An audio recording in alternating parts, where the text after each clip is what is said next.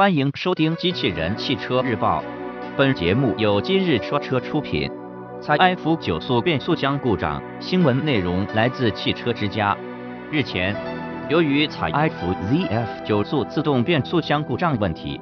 菲亚特克莱斯勒汽车公司 FCA 本田美国公司以及路虎北美分部将在北美地区召回旗下部分使用采埃孚九速自动变速箱的相关车辆。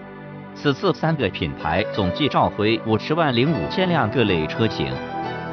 据悉，此次召回是由于采埃孚九速变速箱连接电路传感器的故障，导致传输电流发生突然变化，从而使得变速箱有可能在正常使用时自主跳入空档，进而引发事故。另外，由于采埃孚更换了生产工艺。二零一四年九月二十三日后生产的该变速箱将不在此次召回范围内。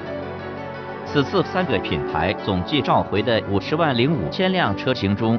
，FCA 共计召回三十二万四千辆各类车型，包括道奇 Ram from Astor City、自由侠 Jeep 自由光两千零一十五款、克莱斯勒两百。本田品牌召回的车型为讴歌 MDX 和本田 Pilot。路虎召回的车型为揽胜极光。此次召回目前仅在北美地区，但由于采埃孚的九速变速箱在国内部分车型上也有使用，未来国内车型是否也会同步召回，我们还会持续关注。播报完毕，感谢关注。